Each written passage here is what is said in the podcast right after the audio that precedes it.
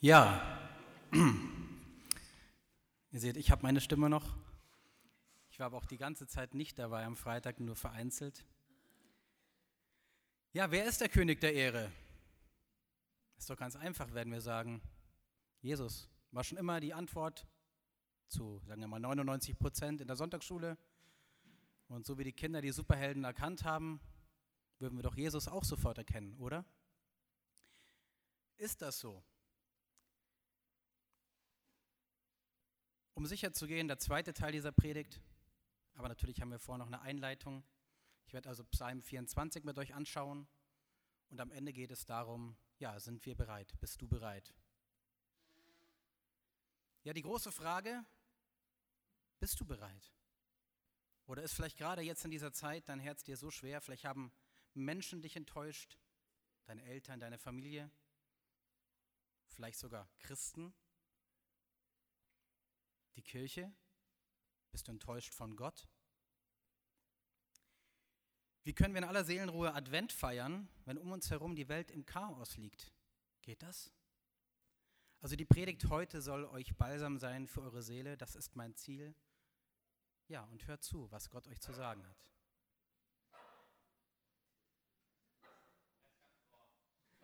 Alles gut.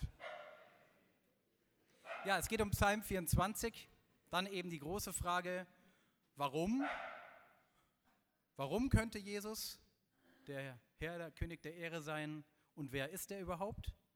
Das würde ich relativ kurz halten, den zweiten Teil. Und dann am Ende eben die Frage, sind wir bereit? Ja, die Kernaussagen fasse ich zusammen. Wir haben den Text gerade gehört, es steht da nochmal, ich glaube, von eurer Seite könnt ihr das gut lesen, bei mir ist es schwierig, aber das macht auch nichts, ich werde den Text nicht nochmal lesen. Also, worum geht es im Psalm 24? Die ersten drei Punkte, ganz klar, wir sind Teil der Schöpfung und Gottes Eigentum.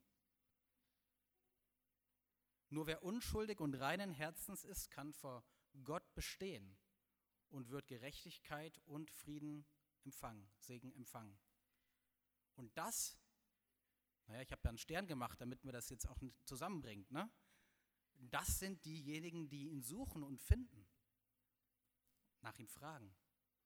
Also die Unschuldigen und die, die reinen Herzen sind, sind die, die nach ihm suchen und nach ihm fragen. Das muss man sich auf der Zunge mal zergehen lassen. Das steht hier im Alten Testament. Also eine prophetische Verheißung, wenn man so möchte. Und der ganze Psalm 24 zeigt natürlich auf Jesus, wie wir gleich sehen werden. Aber wie ist das mit der biblischen Schöpfungsgeschichte? Passt das überhaupt zusammen? Kommen wir damit zurecht? Wer sucht, der findet. Wir haben es gerade gelesen. Also, wenn ich nochmal zurückgehe, was steht da bitte schön? Also, wer ihn sucht, der findet ihn auch. Aber warum soll das so sein? Ganz einfach, die Bibel hat es selbst gesagt. Und das ist so ein Punkt, also wenn man so ein bisschen kopfgesteuert ist, wie wir Männer manchmal sind, wie ich auch ein bisschen bin, dann ist die große Frage, ja schön und gut, wenn das so ist, dann muss ich das doch prüfen lassen. Ja, es geht. Genau, dieser Fall ist ganz einfach. Also ihr könnt das verifizieren, ihr könnt sagen, Gott, so, ich hatte bisher keine Ahnung, ob es dich gibt. Ich war mir aufgrund meiner Prägung relativ sicher eine Zeit lang, aber jetzt bin ich mir nicht mehr so sicher. Du kannst das prüfen. Das steht hier, das ist eine Verheißung, das ist ein Versprechen, was Gott uns in der Bibel gibt. Suchet ihn und er wird sich finden lassen. Also lasst es darauf ankommen, in dieser Adventszeit ihn zu suchen. Vielleicht ein bisschen weniger Vorbereitung über das Äußerliche und nehmt euch die Zeit, ihn zu suchen. Ja, aber es geht ja weiter. Ne, also wenn wir jetzt äh, ihn suchen wollen, wen suchen wir denn dann? Ja, auch der Text sagt ganz klar, wen wir hier suchen sollen. Nicht irgendwie, irgendwo, irgendeinen Gott. Es geht um den Schöpfergott. Es geht um denjenigen, der die Erde aufgespannt hat, der den Erdkreis und das Wasser gemacht hat, der das definiert hat, worum es hier geht. Also nicht irgendwas Abstraktes, sondern, wenn auch nicht sichtbar, relativ greifbar. Also, wenn ihr sagt, ja gut, Schöpfergott, damit hört es jetzt schon mal auf bei mir auf meiner Seite, weil so die Schöpfungsgeschichten, da trennen sich ja schon Spreu vom Weizen und überhaupt, das ist ja alles so, das passt heute nicht mehr so ganz. Also Schöpfungsberichte, da wirst du auch Theologen drüber zu streiten, da wirst du Christen trefflich drüber zu streiten, muss das denn so sein? Naja, also der Text hier sagt es. Und äh, auch die Bibel sagt es an anderer Stelle. Wir können hier lesen, dass wenn wir Gott suchen wollen, dass wir ihn finden können und dass eben in der Schöpfung gute Anhaltspunkte für uns hinterlassen sind. Also macht euch auf Spurensuche. Ich habe hier einfach noch einen anderen Text mitgebracht, der sagt, was passiert, wenn, wenn wir nicht nach diesem Gott suchen. Und äh, die Bibel ist da manchmal ja sehr klar. Ich habe den Text hier für euch ein bisschen zusammengefasst. Also, wenn wir also nach Gott suchen und wenn wir es nicht versuchen, dann ist das ein großer Unterschied. Was passiert, wenn wir nicht nach Gott suchen? In Jeremia 2, die Verse 23 bis 27, ich habe hier nur Ausschnitte gezeigt und ich lese einen anderen Teil vor, nämlich die Einleitung dafür. Dann stehen da relativ klare Worte und die habe ich mir nicht ausgedacht, die stehen da so wortwörtlich. Luther war da oft sehr deutlich in der Sprache. Hört euch das mal an. Also wenn wir nicht suchen, was passiert dann? Du läufst kreuz und quer wie eine schnelle Kamelstute, wie eine Wildeselin. Kreuz und quer in der Wüste, wenn sie vor großer Brunst lechzt. Dass niemand sie aufhalten kann. Wer sie haben will, muss nicht weit suchen. Er trifft sie zur Zeit ihrer Brunst. Also jetzt sind so die Begriffe vielleicht nicht mehr ganz geläufig, aber das hat dann durchaus was mit Fortpflanzung zu tun. Es geht letztendlich darum, wenn wir uns bei Gott nicht orientieren, wenn wir nicht bei Gott suchen, was passiert dann? Wir werden überall anders suchen als bei Gott. Ja, wir sagen quasi, ja, du, du, kannst mir nicht mehr wirklich was sagen. Ich, hab, ich verstehe das auch nicht mehr so ganz, aber was passiert denn? Wir suchen so einen Ersatz, sei es der Fußball oder sei es etwas anderes. Diese leere Stelle, die wir hinterlassen, die wird nicht ungefüllt bleiben. Und die Bibel sagt hier ganz klar, in dem Moment, wo ihr euch die Orientierung woanders holt oder meint, jemand anderes wüsste es besser oder ihr selbst wüsste es besser, dann werdet ihr orientierungslos werden, ihr werdet umherrennen und am Ende schmeißt ihr euch sogar jeder noch so wirren Idee an den Hals. Ihr stellt euch ihr zur Verfügung. Das wird hier gesagt.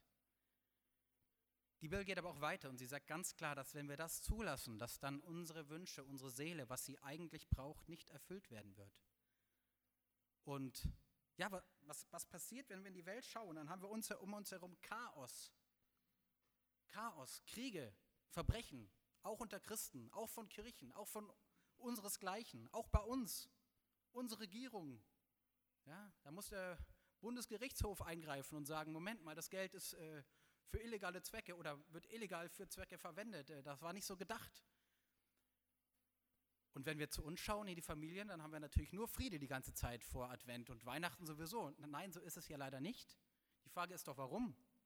Und dann, wenn es soweit ist, dann sagen wir oft, ach, dieser Gott, wie kann er nur? Ne? Also wo ist er denn bitteschön? Es ist nicht die Strafe Gottes, die hier geschieht. Es ist doch einfach so, das ist die logische Konsequenz. Wenn wir uns nicht an dem orientieren, was Gott uns mit auf den Weg gegeben hat, dann passieren halt auch üble Dinge. Wenn wir dem Kind sagen, geht nicht bei Rot über die Ampel und das Kind tut's und es passiert ihm was, dann liegt es nicht daran, dass der Vater sich das gewünscht hat. Die Wahrscheinlichkeit ist halt relativ groß, weil die Ampel vielleicht auf Rot war.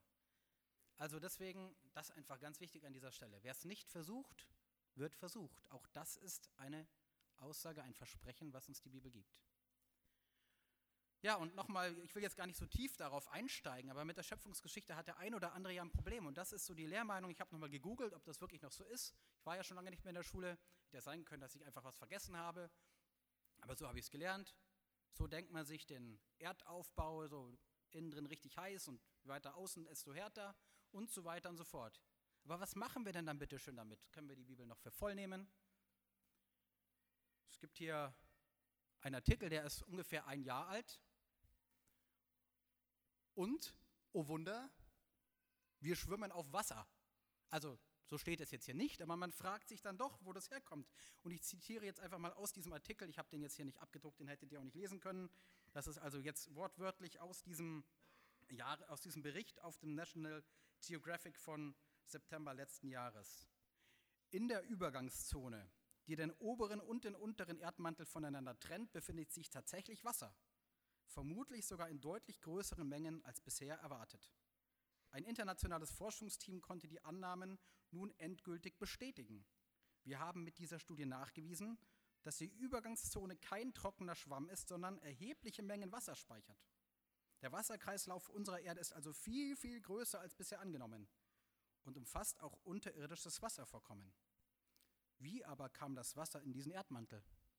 Also, es geht mir nicht darum, die Diskussion jetzt hier voll aufzumachen. Aber es ist einfach so, dass was hier jetzt stand mit Erdkreis und mit Wasser drunter, das ist nicht irgendwie überaltert. Die Wissenschaft kommt da jetzt gerade so drauf und da können wir nur wieder sagen, Gott sei Dank haben hätten wir es schon vorher wissen können.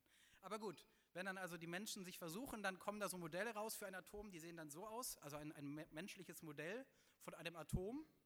Und das deckt natürlich nicht ganz das ab, was es ist, denn wenn man dann noch weiter reinschaut, dann ist es tatsächlich so, dass dieses Atom besteht aus einem ja, Umkreis und einem Atomkern. Und äh, das eine ist so groß wie der Eiffelturm in, in der Proportion und das andere da innen drin ist nur noch ein Streichholzkopf. Aber wir sind schon weiter heute in der Wissenschaft, keine Sorge. Ja? Also wir sind bei den, bei den Quarks angekommen. Ja, so ein Quark. Also dann schaut man sich das an und geht da rein und auf einmal ganz viele große Fragezeichen. Der Bericht ist jetzt von 2014, aber es ist einfach so, dass man da drin steht, dann endlich sieht, und diese Dinger sind flüchtig. Da stehen kleine Zahlen dabei, die werdet ihr nicht mehr lesen können. 10 hoch minus x oder irgendwas. Also wenn man diese Zahlen ausrechnet, dann gibt es Teilchen da drin, die leben ein Licht, 10 Lichtjahr, Hundertstel Lichtjahrstel. Also manche auch ewig, da ist man sich nicht so ganz sicher, ob sie ewig leben oder quasi überhaupt nicht. So kurz sind die nur da, aber das passiert. Und zwar in Materie, die man bis vor kurzem noch für statisch hielt. Also das ist hochdynamisch und die Wissenschaft staunt. Ja, und wir haben es letzte Woche gehört, was kommt, wenn Menschen unmöglich? Ja, es gibt eben einfach Dinge, die, da sind wir noch nicht so weit. Ihr kennt Timo, der letzte Woche hier gepredigt hat, einer seiner Mentoren, Heinrich Christian Rust, weiß nicht, ob ihr den kennt, dessen Bruder, jetzt wird es kompliziert, dessen Bruder Quantenphysiker und Atheist. Ist ja klar. Also Quantenphysik oder Physik und biblische Lehre, das ist einfach nicht kompatibel gewesen für ihn. Und es hat mehrere Jahrzehnte gebraucht. Erst vor kurzem hat er sich nach langen Jahren des Atheismus bekehrt. Aber nicht wegen seinem Bruder, nicht wegen der tausend Argumente, der tausend Bibelstellen und der Menge an Einladungen zu irgendwelchen christlichen Veranstaltungen. Er hat an der Quantenphysik gesagt, ich muss eigentlich anerkennen, dass ich nichts weiß und dass ich ganz am Anfang mitstehe und das, was da drin vor sich geht, das kann mir keiner erklären. Es muss einen Gott geben. Gut, also das war jetzt der erste Teil. Ich, hab, ich, ich hoffe, ich habe noch ein paar Minuten. Sieht gut aus. Genau, also jetzt sind wir mal so weit, dass wir uns Gedanken darüber machen können. Ja gut, dann kann es Gott geben. Und warum ist jetzt aber ausgerechnet Jesus der König der Ehre? Und auch da will ich nicht zu sehr in die Tiefe gehen. Ich habe hier einige Informationen mit dabei. Ähm, ein Teil davon könnt ihr, wenn ihr wollt, zu Hause einfach nachlesen und tut das auch gerne. Wenn wir also Jesus anschauen, dann gibt es sicherlich immer noch Zweifel, begründete Zweifel, aber es gibt vor allem viele gute Argumente, ihn als historische Persönlichkeit anzuerkennen. Und das tut auch Karl Jaspers. Ich habe den hier mal bewusst zitiert, weil er ist als Philosoph da doch sehr kritisch und schaut sich das alles sehr objektiv an. So kann man auf Gott verzichten, ja, theoretisch ja, aber praktisch also ganz ohne geht es auch nicht, aber er geht da sehr systematisch ran, schreibt also hier über Sokrates, Buddha, Konfuzius und Jesus, ist auch einer der vier wichtigsten Menschen der Menschheitsgeschichte. Die vier quasi, sagt er, an denen kommt keiner vorbei. Ich müsste ergänzen, Mohammed müsste da auch noch mit drinstehen, denn damals gab es noch das Kalifat, da war der Islam noch eine Minderheit und wir hatten keine weltweite Verflechtung und keine Terrorgefahr. Das muss man einfach an der Stelle sagen. Aber es geht nicht darum, die anderen Gedanken dazu zu diskriminieren. Er sagt auf jeden Fall in Bezug auf Jesus, wenn wir seine Existenz ablehnen wollen, dann müssen wir alles ablehnen. Ja, wir können nicht alles relativieren. Wenn wir alles relativieren, dann müssen wir auf ihn auch verzichten, aber eben nur dann. So, und ähm, ganz konkret ist es eben so, dass Jesus einige Verheißungen im Alten Testament, aus dem Alten Testament auf sich vereinbart und in sich erfüllt hat. Das 300 Verheißungen hört sich so wenig an, aber die Wahrscheinlichkeit dafür ist mathematisch eben wiederum eigentlich unmöglich, dass jemand nur 10 oder 20 Verheißungen in die Zukunft hinaus erfüllt, an sich persönlich. Ja, aber kann, er, kann ja konstruiert worden sein, ist dann oft so ein Argument. Aber das ist ungefähr so, wenn ihr könnt euch so vorstellen, wenn jetzt irgendwie äh, John Grisham zusammen mit äh, Barbara Wood und vielleicht noch einen moderneren, wen haben wir da zur Auswahl? Also sagen wir einfach mal so ein paar Autoren setzen sich nicht zusammen, sondern schreiben unabhängig voneinander Bücher und zufälligerweise heißen sie die Person, über die sie schreiben, ähnlich. Sie weisen auf die gleichen Protagonisten hin. Den kennen sie aber gar nicht. Der wird auch in der Geschichte nicht beschrieben, also beschrieben schon, aber nicht benannt.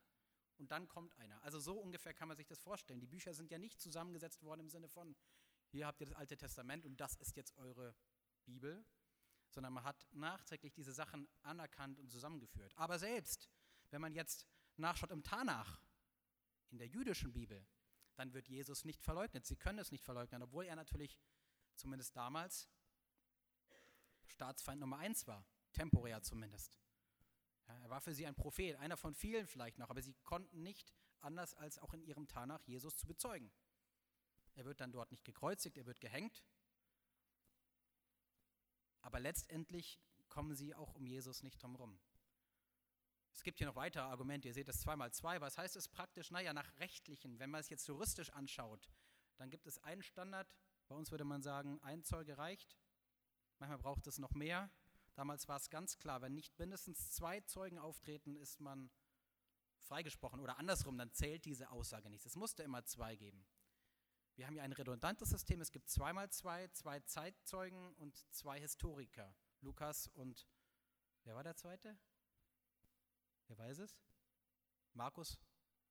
Also Johannes war natürlich persönlich dabei. Matthäus war persönlich dabei, aber Markus und Lukas waren nicht dabei. Sie waren Zeitzeugen, aber sie waren Historiker, sie haben das kritisch beschrieben. Lukas hat auch nichts nachher die Apostelgeschichte geschrieben. Also sie waren jetzt nicht Mitläufer, die von vornherein vollkommen unkritisch das Ganze einfach nur wiedergegeben hätten. Sie waren nicht live dabei, sie haben das, was erzählt wurde, wiedergeschrieben und wiedergegeben. Ja, um den Bogen zu spannen, also hier wird quasi im Alten Testament der Name Zebaoth schon einige Male benannt und es wird auf Jesus Christus hingewiesen. Also, Jesus Christus haben wir jetzt gehört, aber warum sollte es ausgerechnet er sein? Das nur zur Übersicht. Da gehe ich jetzt nicht in die Tiefe rein. Wer sich dafür interessiert, kann sich gerne die Unterlagen anschauen. Ihr habt aber selber eine Bibel, ihr könnt selber nachschlagen. Also das ist, wenn man es ganz grob nimmt, Altes Testament, Neues Testament, so Weltbild ganz grob. Also wenn man mal die Zeitung aufschlägt, dann steht da alles drin von Zentrum der Geschichte bis Spalter. Ähm, es ist alles mit dabei und auch die Bibel bestätigt das. Also Spalter ist Jesus, er ist gekommen, um das Schwert zu bringen, nicht den Frieden. Er ist Eckstein. Also für die meisten von euch dürften die Begriffe klar sein. Schaut das gerne nochmal nach. Und wenn ihr euch nicht mehr sicher seid, dann schlagt es gerne nach. Ja, und für diejenigen, die sich nicht mehr ganz sicher sind oder das nochmal auffrischen wollen in der Vorbereitungszeit, lest das Johannesevangelium. Warum? Weil das genau dafür gemacht ist, genau für die Menschen, die noch nicht glauben. Also die Bibel ist sicherlich ein großartiges Buch und man kann das von vorne bis hinten durchlesen, aber meistens verliert man sich zwischendrin oder wird abgehängt. Das Johannesevangelium bezeugt Jesus als Mensch und Gott und ist explizit dafür gemacht, um Menschen zum Glauben zu führen. Lasst euch darauf ein, vielleicht diesmal nicht nur die Jesus-Geschichte von der Krippe zu lesen, vielleicht mal das ganze Johannesevangelium auch für die Kinder, um sicherzustellen, dass wir erkennen, wer da kommt. So, und jetzt sind wir natürlich auch schon bei der hohen Tür. Manche Kirchen haben das falsch verstanden. Sie machen die Tor weit, das, äh, die, das Tor weit und auch richtig schön hoch, dann kommt keiner mehr rein. Ja, lasst uns Sorge tragen, dass wir als Gemeinde offen bleiben, dass wir nicht einen, einen Maßstab ansetzen, der da oben steht. Und nicht, weil er oben drüber steht. Ihr seht das da oben, das soll Gottes Maßstab sein. Der steht natürlich oben drüber, das ist ja vollkommen klar. Das ist nicht die Frage an dieser Stelle. Aber er zieht diesen Maßstab runter auf die Bodenschwelle, sodass wir alle reinkommen können. Der christliche Glaube ist inklusiv. Und das Angebot ist inklusiv. Und da sollten wir uns nicht als Gemeinde, die wir hier sind, oder jede andere Kirche, da sollten wir uns nicht einbilden, wir wüssten jetzt genau, was gemeint ist, sondern demütig bleiben und vor allem offene Türen haben. So auch wie heute. Ich bin wirklich froh, dass der offene Mittwoch hier sein kann, auch wenn wir unten feiern. Es ist möglich und ihr werdet sehen, es wird hoffentlich, so Gott will, eine gute Veranstaltung. Und das ist unsere Aufgabe. So mit der letzten Folie, bevor ich es euch zeige, habe ich mich ein bisschen schwer getan, aber letztendlich ist das, was die Welt auch sieht. Und da kommen wir nicht drum rum. Also was machen wir als Gemeinde im Jahr 2023? wenn wir doch wissen, dass die Tannenbäume von uns gefällt werden und das nicht unbedingt nachhaltig ist. Das soll kein Appell sein von hier vorne. Ich möchte niemandem seine Weihnachtsatmosphäre nehmen, wenn er sie braucht. Darum geht es nicht. Ja, aber macht euch mal darüber Gedanken. Wenn wir glaubhaft sein wollen, auch gegenüber der Welt, dann können wir nicht sagen, es ist uns egal, was mit dieser Welt geschieht. Wir haben ja eine andere, die kommt ja dann noch oder ähnliches. Wir müssen uns auch Gedanken darüber machen, was wir hier mit dieser Welt anstellen. Und es ist jetzt Zufall, dass noch keiner dasteht. Ich weiß nicht, ob ich die Predigt so jetzt gehalten hätte, wenn er schon da stünde, aber nochmal, es geht nicht um den Baum. Es geht auch nicht darum, darüber zu streiten, wo jetzt die, der, das Brauchtum herkommt. Macht euch mal Gedanken darüber, ob das ja Sinn macht. Also, wie gesagt, fühlt euch da frei. Ne? Aber fühlt auch uns als Gemeinde frei, dass wir frei entscheiden können, mit welchen Inhalten wir unsere Zeit füllen und verbringen. Deshalb bist du bereit. Ich sage dazu nichts mehr. Ich wünsche euch allen eine gesegnete Adventszeit und wünsche euch viele gute Momente, viele Erfahrungen bei den Experimenten und auf der Suche, dass ihr wunderbare Momente habt mit eurem Herrn und Heiland. Amen.